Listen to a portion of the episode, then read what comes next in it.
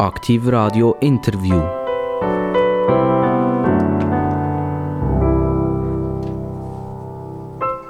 Pip hat's gemacht und das ist wieder Zeit für aktiv Radio-Interview oder, wie wir ja mehr sagen, aktiv Radio-Gespräch, weil wir von unserer Seite können uns ja nicht immer daraus nehmen, wir haben ja auch eine gewisse Meinung, die wir vertreten und jetzt wird es nämlich besonders interessant und da haben wir sicher auch etwas zu sagen dazu. Es geht nämlich um Energie. Was für ein Thema. Super, besser könnte es gar nicht sein. Alle reden von Energie was wissen wir wirklich von Energie? Relativ wenig. Also wenn ich so Zeitungen lese, Zeitschriften lese, vielleicht ab und zu wieder mal am Fernsehen Vertrauen schenken, äh, dann wird von Kilowattstunden, Megawattstunden, Gigawattstunden geredet. Es wird von Elektroautos, es wird von Stromlücken geredet, es wird von Gaspreisen und Ölpreisen und so weiter. Man kann ja fast nicht mehr äh, umschauen oder umlassen oder umlesen, ohne dass einem das Thema irgendwie begegnet. Und um das Ganze noch schlimmer zu machen jetzt, jetzt wird es noch professoral. Äh, äh, wer könnte eigentlich besser Auskunft geben als ein Herr Professor? Vielleicht eine Frau Professorin könnte noch besser Auskunft geben, aber wir geben uns jetzt mal Genüge mit dem Herr Professor. Und zwar bei uns ist der Herr Professor Dr. Peter Stuber. Grüß miteinander, freut mich sehr, heute Nachmittag hier bei euch in der Sendung zu sein. Professor, Doktor, ich hoffe, wir können das weglassen. Geht, glaube ich, ohne. Das, das gibt natürlich einen gewissen Expertise-Vorsprung. Äh, Experten, das ist ja seit Corona, ist ja ein Experte äh, so eine Art Wegwerfartikel, oder? Also man kann ja nicht hören oder schauen oder lesen, wo nicht irgendjemand sagt, er sei Experte. Und die wenigsten haben aber einen Professor Doktor vorne dran. Also das sollte man eigentlich schon bringen. Ähm, wie, wie, ist das genau gegangen bei Ihnen, äh, Peter Stuber, bevor der Professor Doktor vorne hergekommen ist? Was muss man machen, damit ich so einen Titel Prof.Doktor. bekomme? Also jetzt weiss ich nicht mehr, in welcher Lotterie das, das war, wo ich den gewonnen habe. Nein, äh, Spass beiseite. Also ich sage immer, ich bin Maschineningenieur. Ich habe DTH e gemacht, habe dort Maschinenbau studiert. Äh, das hat mir gefallen, äh, so ein bisschen auch im Labor arbeiten und ein Projekt bin also nach dem Diplom einige Jahre geblieben an der ETH. Äh, dann kommt man automatisch so in das Doktorieren rein. Das habe ich dann gemacht und habe dann fast 20 Jahre in der Industrie geschafft im Kraftwerkbereich. Dann hatte ich die Möglichkeit gehabt, äh, mit zu bewerben an der Fachhochschule, habe diese Stelle bekommen und nachher der Professortitel ist die quasi eine Funktionsbezeichnung, die man überkommt an der Fachhochschule. Zuerst ist also mal gesehen nach der Matur und die Matur hat äh, in der Stadt Solothurn stattgefunden. Ja, genau. 1982 so, geht es genau 40 Jahre. Ursprünglich aus Grenchen. Ja. Also das ist nur äh, kleinen Sprung hier nach Solothurn. Die haben dort die Matur gemacht und haben sich dann sofort entschieden, irgendwie die Naturwissenschaften, Technologie, das hat mich fasziniert. Haben gewusst, wo der Herr will. Das hat mich schon als Kind hat mich Technik fasziniert. Wir haben äh, Hütten gebaut, Seifenkisten gebaut und äh, so Motoren, Bewegungen hat mir schon immer gefallen. Auch an der Kante hatte ich gerne Mathe, Physik. Gehabt. Und nachher war es eigentlich noch naheliegend, gewesen, dass ich mich so für den Maschinenbau interessiert habe und bin dort auch an der ETH gelandet. Also, ihr habt äh, das grosse Glück gehabt, dass ihr weder einen Mathematiklehrer hatte, noch einen äh, Physiklehrer, der euch das alles verleidet hat. Äh, das ist ja an der Mittelschule, an der Gymnasium ist das noch oft der Fall, dass wenn man eben zu professorale Lehrer hat, dass man sagt, ich werde, ich werde alles machen, nur nie Physik und nicht Mathematik. Das könnt ihr jetzt nicht sagen, ihr habt coole Lehrer gehabt. Überhaupt nicht. Ich hatte Kante Solothurn echt gute Lehrer. Gehabt. Äh, ich habe nachher an der ETH natürlich andere Lehrer kennen aus anderen Teilen der Schweiz. Und gerade Mathe, muss ich sagen, ich habe nie jemanden Lehrer kennen, der mehr spannende Themen hatte als in Solothurn.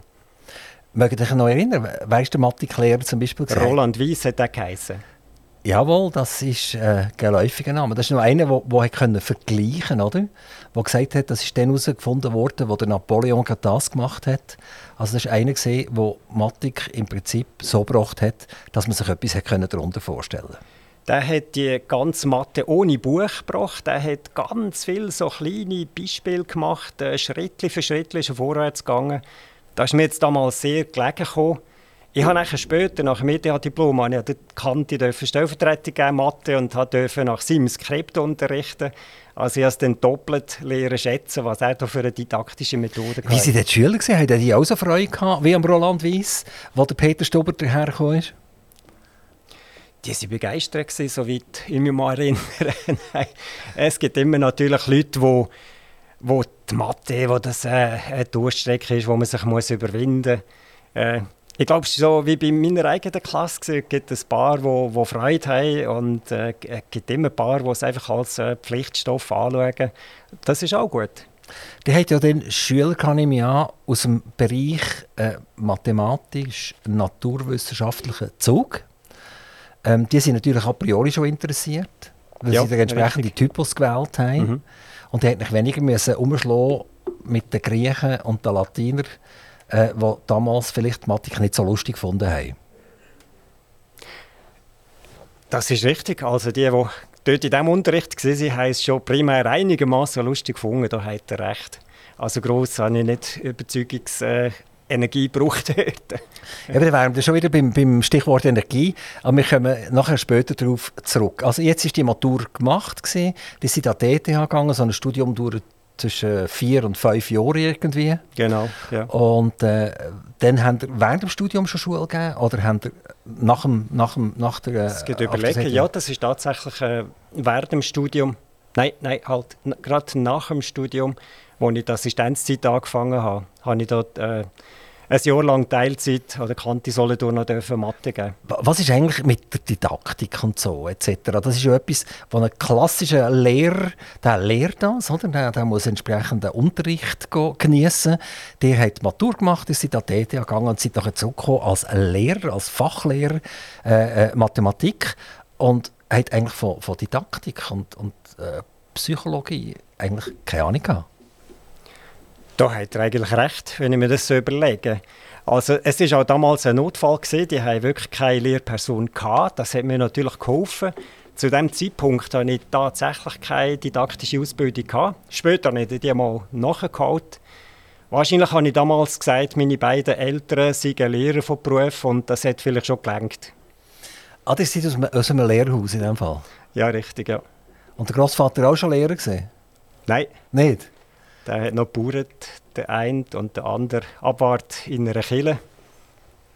Wie, wie ist es so, mit zwei, mit zwei Eltern aufzuwachsen, die beide Lehrer sind? Das ist schon ein bisschen stressig. Kann man nicht sagen? Nein, das ist gut gegangen. Also. Hätte die immer recht haben, die Eltern? Nein? Nein, nein, ich habe probiert, meinen eigenen Weg zu gehen und ich glaube, das ist gegangen. Und was hat ihr, was ist Primarlehrer gesehen oder, oder auch Mittelstufen? Ja, Primarlehrer oder? und nachher hat sich der Vater noch zum Berufsschullehrer weiterbilden lassen. Also, Lehrer im Quadrat. Jetzt wissen wir mal, was passiert ist, bis und mit Lehrer als Schule geben. Und dann irgendwann ist, ist ja nicht die Doktori Doktoriererei noch gekommen. Ja. Und, und, und in, der, in der Naturwissenschaft, in der Technik zu doktorieren, ist ja nicht ganz so schnell gemacht wie früher in der Medizin. In der Medizin hat es fast früher dazugehört dass man den Doktortitel hatte. Das ist glaube ich, auch nicht mehr ganz so einfach, wie es mal war. Aber in den Naturwissenschaften hat man relativ lang müssen arbeiten, um den Doktortitel zu erwerben. Wie lange ist dir das gegangen? Das ist bei mir sehr lang gegangen, fast äh, sieben Jahre. Und ich muss aber sagen, das ist jetzt nicht, ich habe dem nie doktorieren gesagt dort. Äh, ich habe ein Institut geschaffen und dort ist schon um Energietechnik gegangen. Die, äh, das Institut hat Gruppen gehabt, Biomasse, Verbrennungsforschung, äh, Wärmepumpen, äh, Ökobilanzierungen. Also an diesem Forschungsinstitut durfte ich dürfen ein Forschungsprojekt schaffen und äh, wir waren 30 äh, Personen dort, gewesen, die gearbeitet haben. Wenn man an der ETH arbeitet als Assistent, dann probiert man natürlich das zu verbinden mit einer Doktorarbeit, dass man auch fachlich noch eine Qualifikation mehr überkommt. Aber es war primär die Freude an diesem Projekt und äh, sekundär dann, dass man noch diesen Titel überkommt. Also plötzlich ist vor Peter Stuber noch ein Doktor gestanden. Das ist, das ist schon, schon äh, ist ein schöner Tag, so etwas, oder? Ja, ja, ja, klar, hat man Freude, wenn es dann endlich fertig ist, aber äh, ich bin der Peter Stuber und den Titel vorne dran braucht es nicht.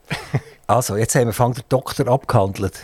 Und jetzt ist es ja nochmal weitergegangen, oder? Für eine Professur muss man irgendwie habilitieren, also muss nochmal eine Schrift von sich geben, um den Professor zu bekommen. Das ist äh, kantonal geregelt und jetzt äh, an der Fachhochschule haben wir äh, Regelungen, da hat, äh, gehört ein vierfacher Leistungsauftrag dazu, also wo man in der Ausbildung, Weiterbildung, Forschung äh, in all diesen Aspekten tätig ist und dann wird einem so ein Titel verliehen. Also da ist jetzt keine äh, weitere Publikation nötig in diesem Fall. Also das sind ein eidgenössischer Doktor und ein kantonaler Professor? Ja, könnte man so sagen. Ich weiß nicht, ob es einen Ausdruck gibt, aber Tönt nicht schlecht. Wenn, wenn für, wobei, das sind ja nicht im Kanton Solothurn jetzt, jetzt sind ja im, im Aargau. Tätig. Ja, also die Fachhochschule Nordwestschweiz hat ja vier Trägerkantone und der Kanton Solothurn gehört dazu. Also, wir, wir sprechen uns nicht mehr als Professor Dr. Peter Stuber, sondern einfach als Peter Stuber. Und jetzt schauen wir weiter. Und jetzt würde ich sehr gerne Folgendes machen. Ich würde gerne die Verwirrten, die wir haben, mit Fachausdrücken vielleicht ein bisschen auftredeln. Gerne, ja, probieren wir. Fangen wir doch vielleicht mal beim Elektroauto an. Ein Elektroauto hat eine, Batterie drin und es hat einen Elektromotor und der Strom muss von der Batterie in den Elektromotor. Und jetzt gibt es ganz viele Komponenten, die sagen, ob ich 10 km weit komme oder, oder 800 km weit komme. Könnt ihr uns in ganz einfachen Worten erklären, wenn ich mir ein Elektroauto kaufe, auf was muss ich schauen? Also wenn ihr die Reichweite abfragt, dann ist es Batterie. Wie viel Energieinhalt hat die Batterie? Und das ist gleich wie wenn ihr ein Taschenlämpchen betreibt. Wenn ihr eine riesige Batterie am Taschenlämpchen habt, dann brennt das ewig. Und wenn ihr ein Mikrobatterie dran habt, dann ist das nach einer Stunde fertig. Auf was muss ich schauen? Was muss stehen dort vorne dran? Ich, ich, ich mache jetzt nicht Tuben auf oder schraube irgendwie den Boden aus und schaue mir die Batterie, bis sie gross oder klein ist. Was sind die Werte, die ich unbedingt muss schauen muss, dass die für mich stimmen? Also jetzt beim Auto konkret würde ich doch den Hersteller fragen, wie viel Kilometer Reichweite hat das Fahrzeug? Und dann auch bei welcher Geschwindigkeit, äh, bei, ist das äh, Stadt, über Land, weil wenn ich weiß, wie viele Kilowattstunden drin sind, dann kann ich gleich noch nichts sagen über meinen Nutzen, dann, weil es kommt auf die Masse des Fahrzeugs drauf an und so weiter. Jetzt, wo wir wissen, dass in Deutschland doch recht gemogelt ist worden mit diesen Dieselangaben, äh, mit dem äh, Abgas von Diesel, äh, das hat das Vertrauen in Konsumenten äh, wirklich massiv gestört. Wie sieht das eigentlich aus? Wird in diesem Kilowattstundenbereich oder Kilometerbereich wird dort auch gemogelt? Ich würde sagen, bei den Elektroautos gibt es gar nicht viel zu mogeln. Also wenn die in Kilometer die Reichweite angeben, dann kann man das ganz einfach nachmessen. Bei diesen Hybridfahrzeugen, Plug-in, da ist viel Unfug getrieben worden, wenn man den Energieinhalt Strom anlegt von einer Batterie und der Energieinhalt, den ich in einem Liter Benzin habe, dort an dieser Stelle wird immer wieder gemogelt. Äh, wahrscheinlich nicht immer mit böser Absicht, sondern auch, weil es die Leute nicht verstehen. Also wenn ich eine Kilowattstunde in einer Batterie habe, dann kann ich das mit 90 Prozent oder mehr, wenn es gut kommt, auf die Rädchen bringen. Also die habe ich dann wirklich zum Fahren. Wenn ich eine Kilowattstunde in einem Benzinkanister habe, dann meine ich den chemischen Energieinhalt.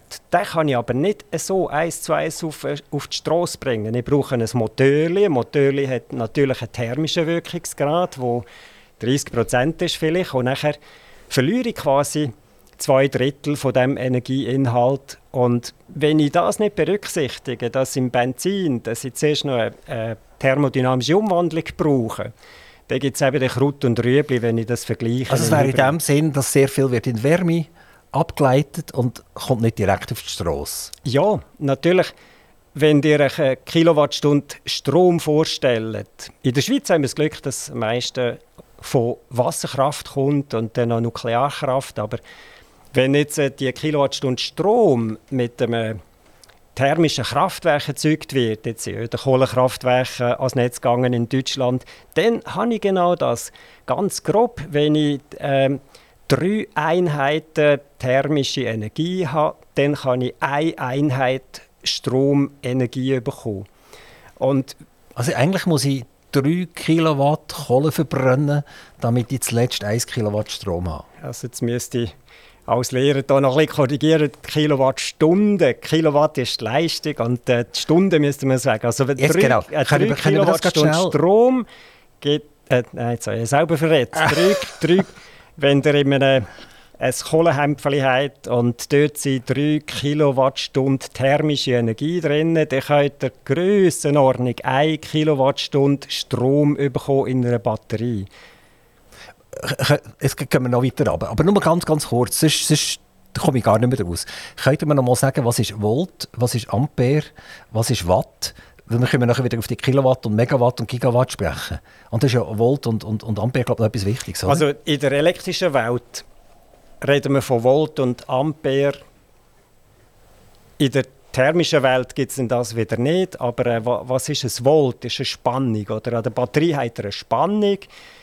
Und äh, wenn ein Strom fließt, dann geht das nur, wenn ich eine Spannung anlegen habe an dem Motor oder was auch immer. Und wenn ich will, die Leistung ausrechnen dann darf ich rechnen Spannung, die anliegt, mal den Strom. Ich, ich, es gibt doch so eine schöne Metapher mit einem, mit einem Fluss, mit der Aare, oder nicht? Ja. Also die Breite von der Aare ist so etwas und, und das Wasser, das durchfließt, ist das andere. Ja. Ist, ist, könnt ihr das vielleicht noch schnell ein bisschen erklären?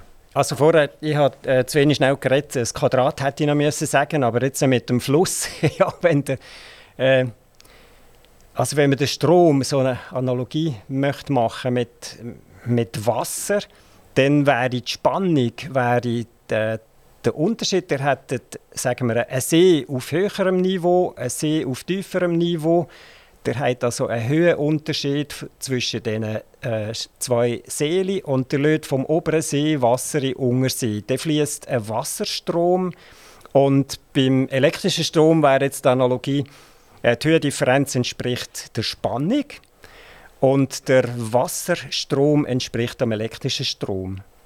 Also wenn gleich viel Wasser von höher oben runtergeht, dann gibt es mehr Watt nachher. Wenn die Differenz von den beiden Seen höher ist, ja, ja. dann habe ich nachher letztendlich wie sagen, mehr Energie. Oder wie sagen wir das? Ja, ja. Also, ist, ist Watt Energie? Watt ist die Leistung. Watt ist, äh, wenn der Energie schiebt irgendwie in ein System hinein, der, der gibt äh, eine Kilowattstunde Energie irgendwie in einen Motor oder vom Motor auf die Räder. Wenn ihr die Leistung wollt, müsst ihr fragen, in welcher Zeit mache ich das. Also die Leistung ist Energie pro Zeit. Wenn ich viel Energie umsetze in einer Minute, dann habe ich eine größere Leistung, als wenn ich wenig Energie umsetzen in dieser Minute. Also jetzt haben wir alle rote Ohren und äh, jetzt müssen wir ein bisschen abkühlen. Jetzt gehen wir zurück zu meinem Elektroauto. Ich bin mir natürlich gewohnt, mit PowerPoint-Folien zu reden. Es ist noch schwierig, da mit... Äh das, ist eben, das, ist eben super, das ist eben super, Herr Stuber, dass ihr jetzt das mal machen müsst, oder? All die technischen Hilfsmittel sind jetzt weg mhm. und jetzt müsst ihr dermaßen blumig das überbringen, dass wir das halt begreifen. Gehen wir zurück zu meinem Elektroauto. Ich will mir jetzt ein Elektroauto kaufen. Das ist 1000 Kilo schwer. Mhm. Und ich möchte gerne 200 Kilometer weit können fahren. Das mhm. entspricht irgendeinem kleineren Flitzerli. Und äh, die haben ja nicht so Wahnsinnsbatterien, die haben gar nicht so viel Platz, um, um könnt ihr irgendeine so eine, eine Handgelenk mal Pi-Regel sagen, die muss nicht genau stimmen. Wenn ich will, äh, eben die 200 Kilometer ich können machen, äh, wie groß soll die Batterie sein?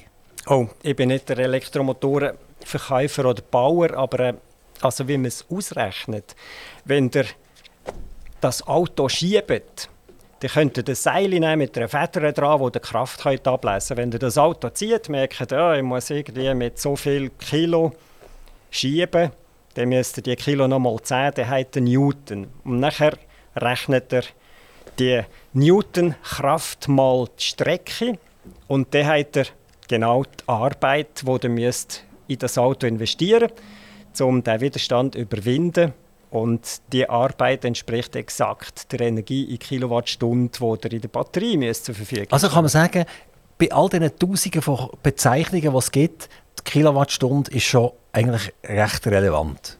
Also ich, ich muss den Autoverkäufer, auch wenn ihr keinen seid, muss ich fragen, wie viel Kilowattstunden ist in dieser Batterie drin. Das ist wichtig. Ja, sicher. Also was wie viele Kilowattstunden drin sind, das ist wichtig. Aber wenn ihr dann von der Kilowattstunde wollt ausrechnen wie weit das da kommt, dann müsst ihr eben den Autoverkäufer auch fragen, wie viel Kraft braucht das Auto zum Vorwärtsbewegen, noch abhängig von der Geschwindigkeit. Dann kommt noch der Luftwiderstandsbeiwert rein. Und darum, eben, wenn ihr das über Energie und Kraft wollt ausrechnen wollt, dann ist das eins. Aber es ist einfacher, wenn ihr den fragt, wie viele Kilometer kann ich fahren mit einer Durchschnittsgeschwindigkeit von 80 km pro Stunde. So, also jetzt würde mich noch etwas interessieren. Dürfen wir, dürfen wir über Batterien noch ein bisschen, reden? Die Batterie an und für sich. Gehört das auch zu eurem Spezialgebiet? Nein, zum Spezialgebiet nicht. Also grob kann ich schon etwas hoffentlich dazu sagen. Also wir, wir haben ja Batterien, die Lithium-Ionen-Batterien. Mhm. Und da redet man von, von, von Festbatterien und von Flüssigbatterien und so weiter. Und man, man redet davon, dass jetzt Festbatterien werden kommen, wo der Anode, Kathode irgendwie Feststoff dran sind. Und mhm. durch das kann man Batterien kleiner bauen oder bei der gleichen Größe viel mehr Kilowattstunden reinbringen. Mhm. Gibt es da für uns Laien eine simple Erklärung dafür? Also ist jetzt wirklich der physikalische Aufbau von diesen Materialien, äh, das ist jetzt wirklich auch nicht mein Fachgebiet, das ist auch, was ich einfach vom Internet so weiß und äh, was man sicher dazu muss sagen, in den Forschungslabor, wenn man sehr mal sieht von einem Material, ein Material hat eine Kapazität, äh, eine höhere Kapazität zum Stromspeichern als bisherige Materialien. Von dem Laborexperiment, bis es im Serienfahrzeug ist, das kann x Jahre gehen. Und das ist das, was dann immer ein bisschen verwirrt. Äh, die Presse ist dann schnell, dass man irgendwelche Forschungsresultate publiziert. Und wie gesagt, bis man das auf der Straße fängt, geht es lang. Genau. Man redet jetzt eben von den, von Feststoffbatterien oder wie die ganz genau heißen und haben aber die noch nicht auf der Straße. Das heißt, wir müssen ein bisschen warten. Das bedeutet, es bringt nichts, jetzt kein Elektromobil zu kaufen und darauf zu warten, bis die Batterien in der neuen Generation auch tatsächlich eingebaut werden? Ich habe das Gefühl, heute ist ein Elektrofahrzeug schon auf einem schönen Stand. Also wenn man heute ein neues Auto kauft und ein Elektrofahrzeug kauft, denke ich, ist das eine gute Sache. Wenn man aber von dem gerade ein den Sprung macht, wie, wie viel hilft jetzt der Umwelt, äh, mache jetzt gerade einen grossen Sprung. Aber ich sage immer, ja, wenn ich ein Elektrofahrzeug kaufen, dann brauche ich ein weniger Benzin, aber äh, das Klima hat erst etwas profitiert, wenn irgendwo weltweit äh, ein Kilo weniger Rohöl zum Boden ausgefördert wird. Und das ist natürlich der, ein ganz langer Weg. Also wenn wir weil ich sage, wenn, wenn wir unsere Flotte umgebaut haben, wie viel jetzt das äh, der Umwelt bringt, dann wird es plötzlich wirtschaftlich komplex. Also die reden davon, dass es nichts bringt, wenn wir irgendwann Öl zum Boden ausholen das Öl verbrennen, Strom daraus produzieren, damit unsere Elektrofahrzeuge können umeinander fahren können. Das Gleiche ja. gilt für Kohle. Ja, du, also das, das Gleiche genau gilt richtig, für Gas. also alle fossilen Brennstoffe ja. sind ein Unsinn, die in Strom umzuwandeln eigentlich. Absolut, ja, ja. Also wenn ich äh, die ganze Kette anschaue mit Elektrofahrzeugen, sofern irgendwo in dem Elektrofahrzeugbereich äh, in dieser Kette fossile Energie drin war, dann bringt es praktisch nichts. Dann könnte ich so gut äh, das, den fossilen Treibstoff direkt in meinem Benzinmotor verheizen. Also wenn jetzt das einfach global vom Klimathema anschauen. Gehen wir vielleicht mal einen Moment weg vom Elektrofahrzeug und gehen wir aufs Dach von meinem Haus. Ja. Ähm, wir reden von Solarenergie und wenn wir dann gleich wieder ganz schnell würden zurück aufs Elektroauto trotzdem, dann macht es Sinn, wie du ja gesagt hast, dass ich keine fossilen Brennstoffe mehr beanspruchen, sondern ich habe auf dem Dach oben Solarzellen und die produzieren die Energie und die füllen mein Auto. Mhm. Dann macht es Sinn. Absolut, ja, ja. Also wenn wir jetzt auf diese Situation gehen, wie jetzt äh, konkret in der Schweiz, wie wenn wir unsere Stromversorgung sicherstellen, dann finde ich auch, ist jetzt einfach die, Photovoltaik so etwas Naheliegendes. Die Preise sind Faktor 10 in den letzten Jahren. Äh, Wir haben genügend Flächen, wo man die Panel montieren kann. Also ich sehe das schon als riesige Chance, dass wir da unseren Strombedarf äh, photovoltaisch decken können. Aber aktuell haben sich ja die Preise wieder verdoppelt. Die Installation lässt ein Jahr auf sich warten, weil niemand mehr am Weg ist, der überhaupt installieren kann. Also wir haben im Moment so einen Lemming-Prozess, der am Laufen ist. Alle wollen jetzt und keiner kann. Ähm, was machen wir in der Zwischenzeit? Jetzt haben wir eben eine Stromlücke. Oder? Es ist ja nicht so, dass jetzt im Dezember, äh, im Winter plötzlich alle Solarmodule auf den Dächern oben haben. Ganz sicher, ja. Da reden wir, also der strukturelle Umbau, das geht Jahrzehnte. Also, dass man einen Nuklearanteil kann ersetzen durch Photovoltaik, das macht man nicht in ein, zwei Jahren. Das braucht äh, wirklich eine lange Periode, 20, 30 Jahre mit massiven äh, Zubauten. Jetzt haben wir ein, ein aktuelles, ein Kurzfristproblem natürlich. Also zum einen politisch mit der Ukraine, aber äh, das größere Thema ist eigentlich die Verfügbarkeit der französischen Nuklearwerke, wo in technische Schwierigkeiten gekommen sind und jetzt äh, dummerweise geht, äh, was ist im Moment die Hälfte von der Die Hälfte ist in Revision, oder? Ja. Mhm, genau. Und das Aber ist Sie klar, haben versprochen, jetzt, äh, dass Sie im Winter wieder bereit sind. Ja. Franzosen.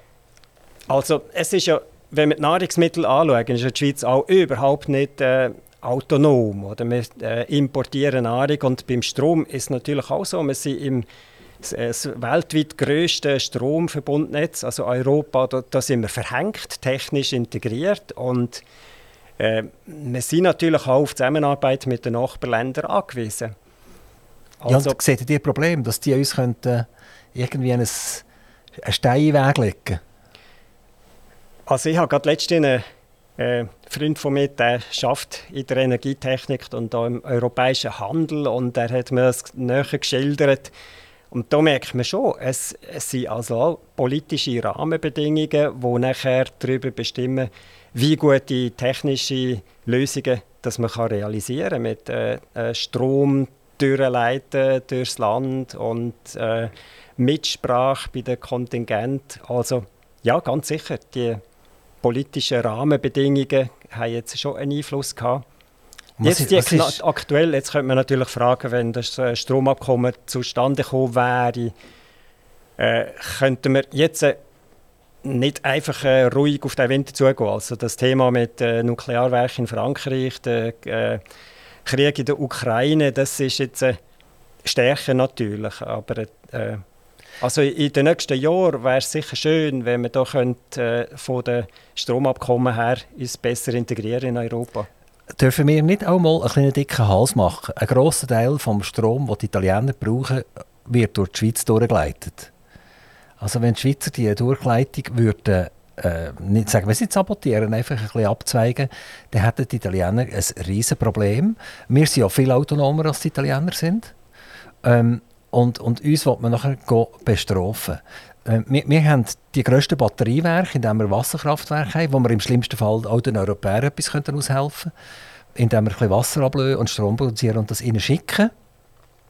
Ich, müssen wir wirklich Angst haben, dass wir aus diesem Verbund rausgeschmissen werden? Oder, oder sind wir eigentlich äh, so gut gewappnet, dass wir in diesem Verbund innen eigentlich guten Mutes sein können? Also bin jetzt falsch, um da große eine Meinung abzugeben. Aber so was ich weiß äh, von dieser Branche, ist natürlich schon so, dass man da recht äh, äh, eingebunden ist und eben nicht tatsächlich technisch nicht gleich lange Spieße hat in diesem Markt. Und äh, im Moment ist offenbar so, dass äh, Strom von Deutschland nach Italien durch die Schweiz durchfließt. Unsere Transitleitungen sind stark beansprucht. Und das muss man offenbar technisch so einfach mit den Rahmenbedingungen, die wir im Moment haben, einfach so akzeptieren. Ich glaube, dir, wir werden äh, als Viertel früher diesen Winter. Ja, ich hoffe es nicht. Wenn zwischen wenn wir mal ein paar Stunden keinen Strom hätten und äh, alternativ ausprobiert, wäre es vielleicht gar nicht schlecht. Aber ich, ich habe das Gefühl, wir kommen recht gut durch den Winter.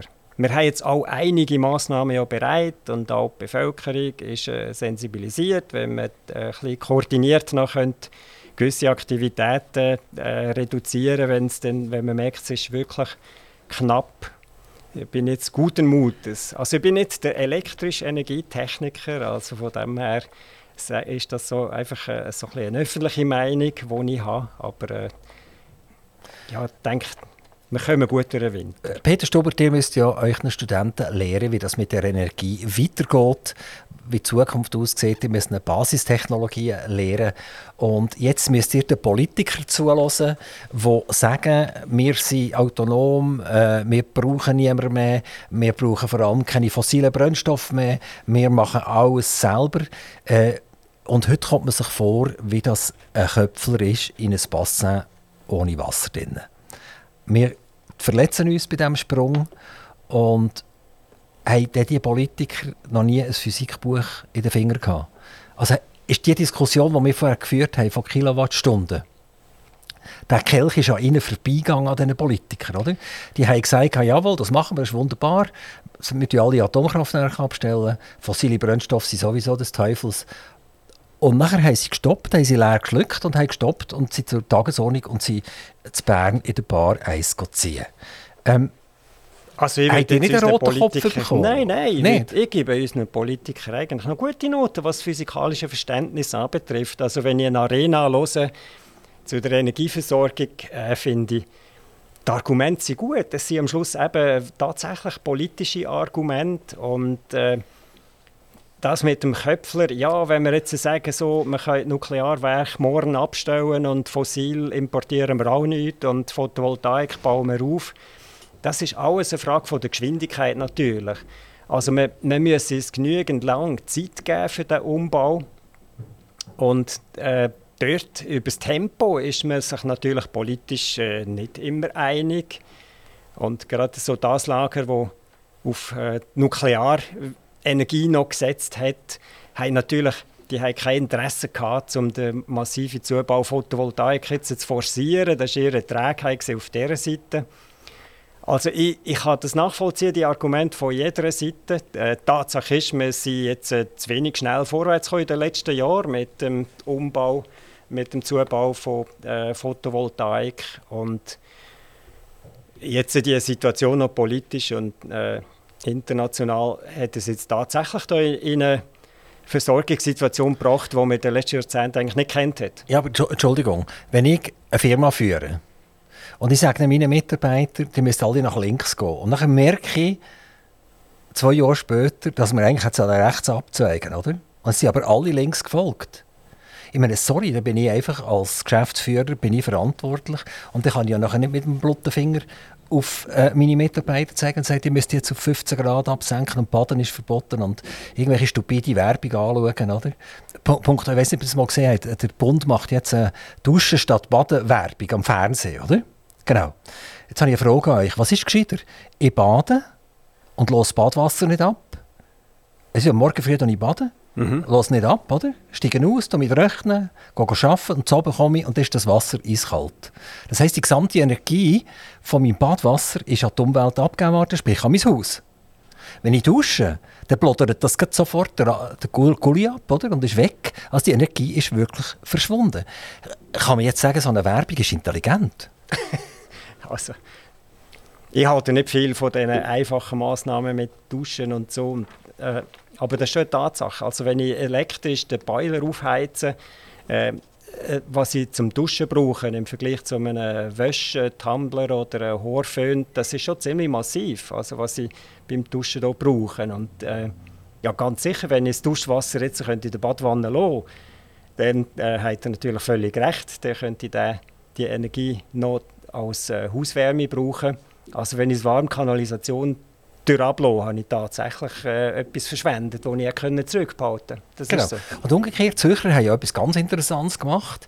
Die sagen, die Leute sind nicht wirklich sparsam. Die lassen das ganze warme Wasser lassen in den Gully ab. Das heisst, wir sammeln das in der Kanalisation und haben immer noch eine Differenz, eine Temperaturdifferenz. Und die nutzen wir jetzt, um wieder das zu komprimieren und, und eine Heizung daraus zu machen und können nachher so eine Fernheizung machen. Das ist aber es ist noch etwas Intelligenz, oder? Ja, ja, absolut. Also es ist ja die ganze Heiztechnik, die Richtung Wärmepumpe geht. Das heißt, ich, ich brauche immer irgendein Medium, das halbwegs noch warm ist.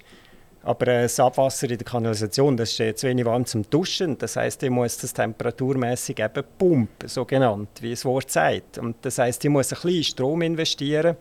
Aber dann kann man sich das so vorstellen, wenn ich nur Strom brauche, um mein Duschwasser zu machen, dann brauche ich, sage jetzt mal, vier Einheiten. Wenn ich das mit einer Wärmepumpe mache, dann brauche ich noch eine Einheit Strom und nehme die restlichen drei Einheiten eben aus dieser Abwärme, wo aber ohne Wärmepumpe eben zu tief in der Temperatur wäre. Genau, also ich brauche eine Wärmepumpe, ich muss es irgendwie komprimieren und dekomprimieren, damit die Energie wieder rauskommt. Ja. Ähm, jetzt, ich, ich habe bei mir daheim eine Bohrung gemacht, schon vor zwölf Jahren. Ich bin rund, glaube ich, auf 140 Meter runter. Ich habe sechs Löcher gemacht, also mhm. ja richtig mhm. übertrieben, oder? Und ich sehe, dass ich dort eine absolut konstante Temperatur habe von rund etwa 12, 13 Grad von dieser Sohle, die ich aufpumpe. Und ich jage sie etwa mit 8 Grad nach dem äh, Komprimieren wieder zurück in den Boden runter mhm. und hole mir wieder nachher 13-gradiges äh, Wasser oder Sohle mhm. oder was es ist, mhm. Auf. Das heisst, ich lebe mit einer, mit einer Differenztemperatur von etwa 3 bis 5 Grad. Mhm. Und mit dem kann ich ein relativ grosses Haus problemlos heizen. Und jetzt ist vorher gesagt, also drei Einheiten vermutlich komme ich aus dem Erdreich über und eine Einheit Strom muss ich zuführen. Jetzt, wenn ich das Badwasser ablasse mhm. und mein WC ablasse und, und so weiter und so fort, wo das Wasser im WC ja durch die Umgebung auch schon aufgeheizt ist worden, ähm, dann habe ich auch mindestens so viel Temperatur oder sogar noch mehr, wenn das Wasser in die Kanalisation hineingeht. Warum macht man das nicht viel, viel, viel, viel, viel mehr, so wie Zürcher das eben machen, dass man überall, wo man die Kläranlagen hat etc., dass man die Differenztemperaturen nutzt, um die Energie, nämlich im Faktor 3 zu 1 oder so, rauszuholen? Also in der Energietechnik ist einfach am Schluss immer die Wirtschaftlichkeit, die entscheidet. Ich habe damals schon als Student vor äh, ja, jetzt 40 Jahren mich all mit diesen Techniken beschäftigt und äh, der Professor hat damals gesagt, wartet noch, wenn äh, Öl, das wird jetzt dann drei, fünfmal teurer und dann äh, verkaufen sich alle die Methoden wunderbar. Er hat recht bekommen, oder? Nein, äh, nein, nein, nein, eigentlich nicht. Relativ gesehen überhaupt nicht. Also die Energie ist ja eher noch günstiger geworden.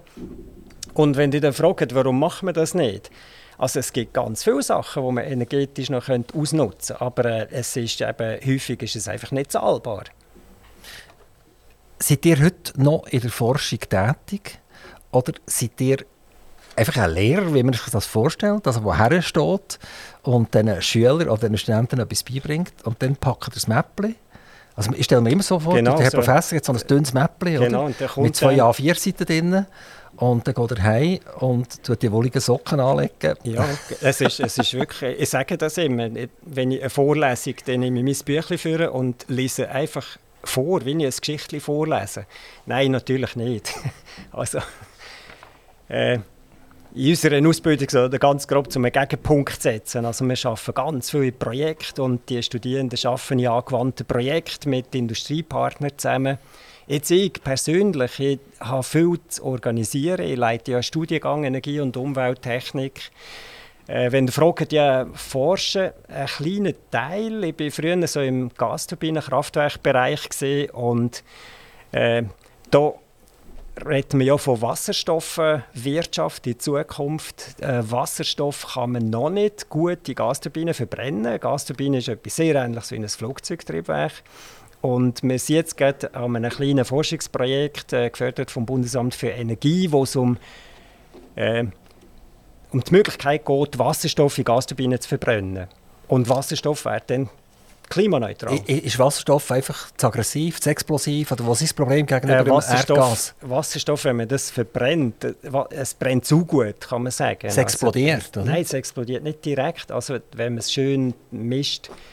Aber es hat eine unglaubliche sogenannte Flammengeschwindigkeit und in einem Brenner muss man aufpassen, wie verrückt, dass die Flamme den Brenner nicht abschmilzt. Also dann, wenn der, wenn der Brenner plötzlich fünf Meter an einem anderen Ort ist, als er vorher war? Ja, wenn die Flamme, oder ihr könnt euch vorstellen, eine Erdgasflamme, die ist gemütlich, die sitzt so vor dem Brenner und eine Wasserstoffflamme, wenn die so richtig äh, frisches Gemisch zurück möchte brennen, dann hat eben die, die äh, das Risiko, dass die Brenner überhitzen und abschmelzen. Und äh, genau in der Luftfahrt probiert man auch mit Wasserstoff zu fliegen in Zukunft. Und äh, das ist ein Thema, die, äh, die schwierige Verbrennung von Wasserstoff. Der hat jetzt von Gasturbinen kurz geredet und ich komme ganz schnell zum Punkt von der Reservekraftwerke. Und dort geht man ja interessanterweise wieder von fossilen Brennstoffen, die man muss aktivieren muss, damit man Strom bekommen. Und ich nehme an, dass sie unter anderem eben auch Gas, das verbrannt wird, um Strom zu produzieren. Also die die Maschine, die heißt Gasturbinen und das Wort Gas kommt aber gar nicht vom Brennstoff her, sondern das ist der thermodynamische Prozess, der nur im Gasförmigen abläuft. Eigentlich ist es eine, eine Luftmaschine, kann man sagen, wo als Brennstoff äh, und ein Luftgas gibt dann den Namen der Gasturbine. Aber eine Gasturbine, das Flugzeugtriebwerk, ist auch eine Gasturbine. Eine Gasturbine wird mit beliebigen Brennstoff befeuert. Man kann Erdgas nehmen, man kann Wasserstoff nehmen und, und, Öl kann man auch Und man kann Öl, man kann Dieselöl nehmen, Kerosin nehmen, genau. Aber alles ist ja umwelttechnisch nicht der Hammer. Absolut. Also wenn und, und wenn man denkt, eben, ich komme jetzt ganz kurz einmal auf die Politik zurück, mhm. oder? dass sie im Prinzip ihre Politik nur durchsetzen können, wenn sie plötzlich überall in der Schweiz so Reservekraftwerke setzen, wo wieder im Prinzip eine Katastrophe sind und wieder genau das machen, was man eigentlich nicht machen will. Dann muss man doch einfach sagen, die Politik hat doch versagt. Nein, ich würde jetzt nicht sagen, versagt. Äh, schade ist, dass man nicht schon vor Jahren ein paar solche Reservekraftwerke bereitgestellt hat. Also ich sage immer, äh, klimatechnisch wahrscheinlich das grösste Puff gibt es, wenn man äh, die Logistik einen Zusammenbruch hätte, wenn das Internet ausfällt, unsere Stromversorgung ausfällt, dann haben wir sicher keine äh, klimaneutrale oder klimaschonende Betrieb der Gesellschaft. Also Versorgungssicherheit finde ich ganz wichtig und wenn es im Moment nötig ist, um die Versorgungssicherheit fossil zu bewerkstelligen, ja, das tut weh, aber äh, ich sehe keine andere, bessere Lösung. Aber man hat uns ja können, in den diversen Abstimmungen hat man können sagen, wenn ihr das wollt haben, ihr wollt 2050 klimaneutral sein, dann wird das bedingen auf dem Weg dorthin, dass wir überall kleine Kraftwerke herstellen und die verbrennen Öl. Und das, das ist aber nicht so gesagt worden. Also in den Szenarien war es damals schon drin, in den bundesrätlichen Szenarien, aber äh, ich bin auch eurer Meinung, das ist, äh, hätte man mehr sollen propagieren sollen. Ich verstehe damals, dass man es nicht gemacht hat. Also das hat natürlich auch wieder noch Kopfschütteln gegeben, weil man äh, vor zehn Jahren gesagt hat, jetzt bauen wir noch Gasturbinenkraftwerke. Das wäre auch wieder politisch nicht durchgekommen. Gehen wir zurück zu Ihrer Professur, zu Ihrer Schule, zu Ihrer Alma Mater, wo Sie jetzt hier Ihre Studenten äh, mit ihren Energieideen berieseln was ist das ganz genau für eine Schule und äh, wie komme ich in die Schule und was lehre ich an dieser Schule? Äh, zuerst gerade mit Energiethemen berieseln. Ganz wichtig ist uns, wir, wir wollen den Studierenden Kompetenzen mitgeben. Und äh, berieseln, das hat so etwas Missionarisches. Das wollen wir auf keinen Fall. Wir wollen den Studierenden Kompetenzen mitgeben, dass sie eben selber können auseinander dividieren was Kilowatt und Kilowattstunden sind, dass sie selber wissen, was sind fossile Brennstoffe, dass sie selber können eine Ökobilanz äh, erstellen von verschiedenen Energievarianten. Also die Fachhochschule Nordwestschweiz ist ja von diesen vier Trägerkantonen, wir haben wie viel? 12'000 Studierende, mehrere Standorte. In Solothurn hat es noch einen kleinen Teil von der pädagogischen, da hat es Basel, Muttenz, Olten und Bruck. Und Technik ist primär in Bruck daheim. Wir haben äh, zehn Studiengänge in der Technik und da gibt es Elektrotechnik, äh, Informatik, Maschinenbau und eben einen Studiengang Energie- und Umwelttechnik. Und das sind äh, bunt gemischte Berufe, die die Studierenden mitbringen, von Konstrukteur, Automatiker, Informatiker, Maurer, Gärtner äh, bis Laboranten, äh, kaufmännische Personen aus dem Gesundheitsbereich und dem bis zum Lokführer, also wirklich alles. Und wir möchten wirklich die Kompon äh, die Kompetenzen mitgegeben, sich so in der Energiebranche äh, beruflich können zu betätigen, also Technik in den Grundbegriff zu verstehen, von der elektrischen Energietechnik, thermisch und ganz wichtig auch, man viel trainieren, dass sie in Projekten zusammenarbeiten können, dass sie auf äh, andere Partner eingehen dass sie die Sprache von allen Beteiligten im Projekt verstehen. Ja. Sie Schüler oder Schulzahlen, Schülerzahlen genügend? Oder müsst ihr um die Schüler kämpfen? Das ist tatsächlich ein guter Ausdruck. Ja, wir müssen um die Schüler kämpfen. Und äh, wir haben Gesamtschweizer, wir tauschen es ein bisschen aus, alle, die so einen Energie- und Umweltbereich haben. Eigentlich würde man annehmen, alle reden jetzt davon, Fachkräftemangel. Seit Jahren hat man in der Schweiz in den Fachhochschulen etwa 200 im Bereich Energie und Umwelt. Und die Zahl ist nicht aufgegangen. Äh, in Bruck haben wir, es fluktuiert immer ein bisschen. Letztes Jahr haben wir sehr viel gehabt, dieses Jahr haben wir äh, wenig. Andere Schulen haben ein bisschen mehr, das geht so ein bisschen auf und ab. Aber ja, eigentlich könnten wir mehr Studierende brauchen und die, die jetzt ein Diplom bekommen, die finden eine super gute Stelle. Jetzt hat das Semester gerade angefangen, jetzt sind wir schon wieder am Werben für die, die im September 2023 anfangen. Wie, wie lange dauert das Studium? Im Vollzeitstudium drei Jahre, berufsbegleitend. Was die Hälfte der Stunden macht, geht es äh, vier Jahre mindestens. Kann man sagen, die Jungen sind ein bisschen faul, ein bisschen? Also, ist, ist das die berühmte äh, Generation Z, die sagt, dass sie lieber äh, schon relativ früh daheim sind und Bein hochlagern? Dass wenig Studenten vorhanden sind? Ist es immer noch äh, ein Mann-Frau-Gefälle? Wo, wo liegen die Problematiken? Ja, das würden wir auch gerne besser wissen. Also die, die wir haben, das sind eben gerade die nicht faulen. die, das ist äh, wirklich schön, die, unsere Studierenden, wie sich die einsetzen, engagiert sind, arbeiten. Ich habe mich auch schon gefragt, ob so im Bereich Klima, Umwelt so eine, eine gewisse Resignation vorhanden ist. Äh, ob das ein bisschen in der Sicht von, von der Jungen so ein bisschen Mission Impossible und am Schluss wird es noch politisch entschieden und dann dreht einer den Gashahn zu und das hat viel größeren Einfluss als irgendwelche technische Maßnahmen. Also habe ich mich tatsächlich schon gefragt, ob so ein eine, eine Müdigkeit äh, in der jungen Generation da ist, dass man ein bisschen weniger in das geht, in das Gebiet. Gehört zur Energie- und Umwelttechnik auch so ein bisschen Finanzielles dazu?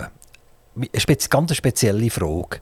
Ich habe von unserem Energielieferant, also von unserem Gaslieferant, nicht nur permanent erhöhte Kontorechnungen bekommen, 21, 22, sondern mit grossem Erstaunen nachher über x tausend Franken eine Nachrechnung, nachträglich über das 21, 22.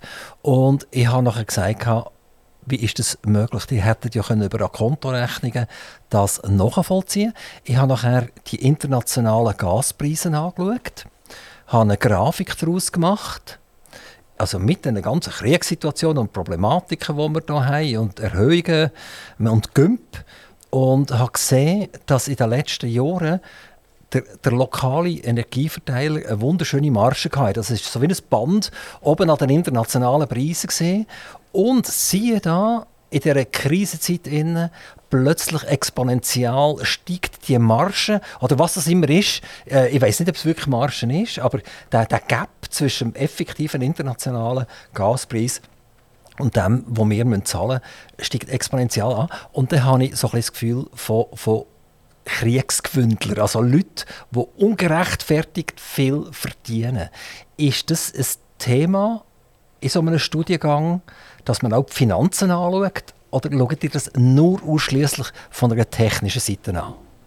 Also in diesem Studiengang Energie- und Umwelttechnik, das ist ganz bewusst interdisziplinär und die wirtschaftliche Seite, das gehört ganz bewusst dazu. Weil wir sagen, äh, ein Energieprojekt realisieren geht nie ohne eine Finanzierung. Das heißt, man muss ein Flair haben für die wirtschaftlichen Zusammenhang. Man, man muss wissen, äh, was der Banker für Ausdrücke braucht in der Finanzierung und äh, die, auch die Mechanismen, äh, wie man es den Konsumierenden verkauft.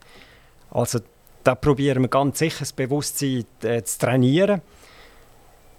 Am Schluss, es ist natürlich immer äh, noch ein, ein kleiner Kampf, wenn man alle die technischen Fächer in die Stunden reinbringen die man zur Verfügung hätte, nur drei Jahre und dann noch die wirtschaftlichen.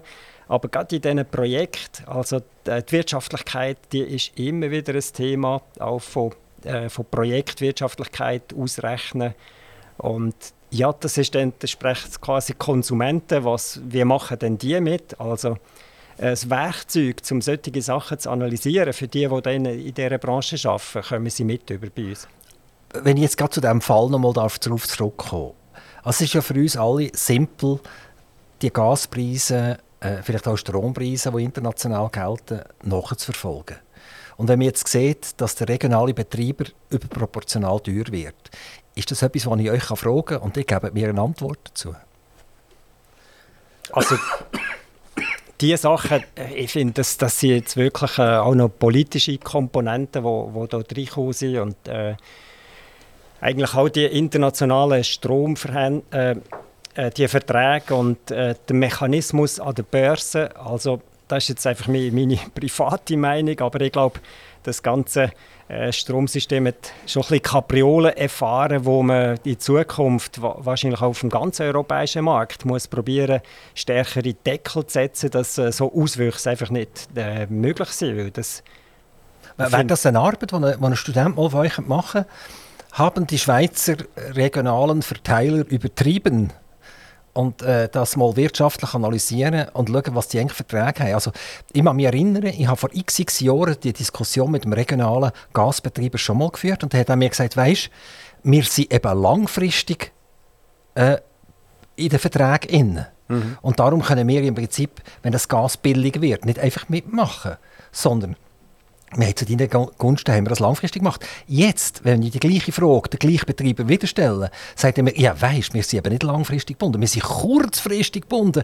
Und jetzt ist das so weit auf, das müssen wir jetzt leider an die weitergeben. Also ich habe das Gefühl, der Konsument wird, ich sage es jetzt einfach von mit A an, oder? Äh, äh, es ist einfach nicht sehr vertrauenswürdig, was da abgeht, oder? Bin ich auch der Meinung. Also es, es es ist vor allem dann, ein, wie gesagt, ein, ein, ein wirtschaftliches Spielen mit diesen Preisen und widerspiegelt eigentlich nicht mehr so direkt Angebot und Nachfrage von der Energie, sondern es, es kommt da wirklich noch eine Handelskomponente drin, wo ich finde, das müssen wir im System, und das geht eben über die Schweiz aus, probieren, äh, so mit, mit Deckelbestimmungen bessere Griff zu bekommen. Peter Stuber, darf ich noch ein kleines Quiz machen mit Ihnen? Wenn Sie hören Joktowatt, sagt Ihnen das etwas? Nein. Sagt Ihnen nichts? Und wenn Sie Zeptowatt hören, auch noch nichts? Ja, in diesen Dimensionen. Also beim Terawatt fängt es langsam an, dass Sie ganz hoch in Wikipedia ja. suchen. Ja, ja, ja, genau. Ja, ich dachte, ich werde mich noch ein bisschen verwutschen. ähm, Nein, also, die, die, also das, das braucht man nie im, im, im technischen Leben. Also das, das Joktowatt, das ist äh, ganz, ganz klein, oder? Und, und, und das Petawatt ist ganz, ganz, ganz groß. Ja, ja. Was sind so die Wattzahlen, die dir normalerweise so umdiskutieren? Von, von das beim, beim Milliwatt an? Oder was ist so die Diskussion, die ihr überhaupt führt im Wattbereich? Ja, so der Milliwatt, sind, sind die Elektroniker daheim, also die Energietechniker, ja, die, die sind am liebsten eben in den Kilowatt innen und äh, im Kraftwerkbereich in den Megawatt und der Landesversorgung in den, in den Terawatt. Und also, sonst äh, tut man natürlich technisch, tut man dann schnell in der Schreibweise, schreibt man eben äh, äh, 5 mal 10 hoch 7. Da versteht es gar keiner mehr, genau. dann, äh, genau. dann wir Techniker reden dann lieber mit Ziffern, anstatt mit diesen komischen Wörtern. Aber wir Normalverbraucher, wir sind eigentlich so im, im Kilowattbereich unterwegs, ist das richtig? Ja, sicher, ja. Also Megawatt, das geht mehr als Haushalt oder, oder äh, Bürobetreiber geht mir das also, nicht an. Ja, ja, genau. Also ein Horföhn hat ein Kilowatt oder zwei Kilowatt, ein Elektroöfeli 4 Kilowatt und wenn ich das äh, Elektroöfeli eine Stunde laufen dann habe ich zwei, drei, vier Kilowattstunden verheizt. Das ist so die Haushaltgrössenordnung. Also, das ist ja noch das Interessante. Also bei den Solaranlagen, äh, die gestellt werden, oder? da die, die Betreiber, weil ja mein Auto nicht kann durch den Tag ins, Auto, ins Garage stellen und wenn die Sonne brötzelt, oder? Mhm. Sondern eigentlich zur Nacht, also muss irgendeine Batterie zwischen hängen und dann sagt man, ja, 10, 10 Kilowattstunden Batterie, das lenkt, oder? Das, ist, das ist gut für eine Haushalt, das ist kein Problem. Und wenn ich nachher daran denke, wenn, wenn ich ein Öffeli brutzle, oder, das 3 Kilowattstunden verbraucht, mhm. nach, einer, nach einer Stunde hat das Öffeli die 3 Kilowattstunden verbraucht. Das würde ich also sagen, mit dieser 10 Kilowattstunden Batterie könnte ich mein Öffeli 3 Stunden schädern mhm. und dann kann ich genau ein Räumchen heizen damit und der ganze Rest ist immer noch kalt. Dann, dann fahre ich lieber irgendwo um und habe Freude, dass sie so Freude haben, dass sie die Wärme nicht mehr brauchen im Haus. Äh, Peter Stuber, wenn wir fertig machen bei unseren Gesprächen, unseren Interview, dann werde ich eigentlich immer das Interview äh, so abschließen, dass sie das Mikrofon aufmachen, dass ihr so ein bisschen einfach vielleicht über Energie oder Familie oder Schule oder Politik oder so einfach noch ein etwas anbringen, wo unserem Gespräch vergessen worden ist. Ich lasse euch ganz schnell nachdenken, ich tue unseren Jingle rasch rein und dann seid ihr dran, ohne dass ich darf schwätzen Aktiv Radio Interview.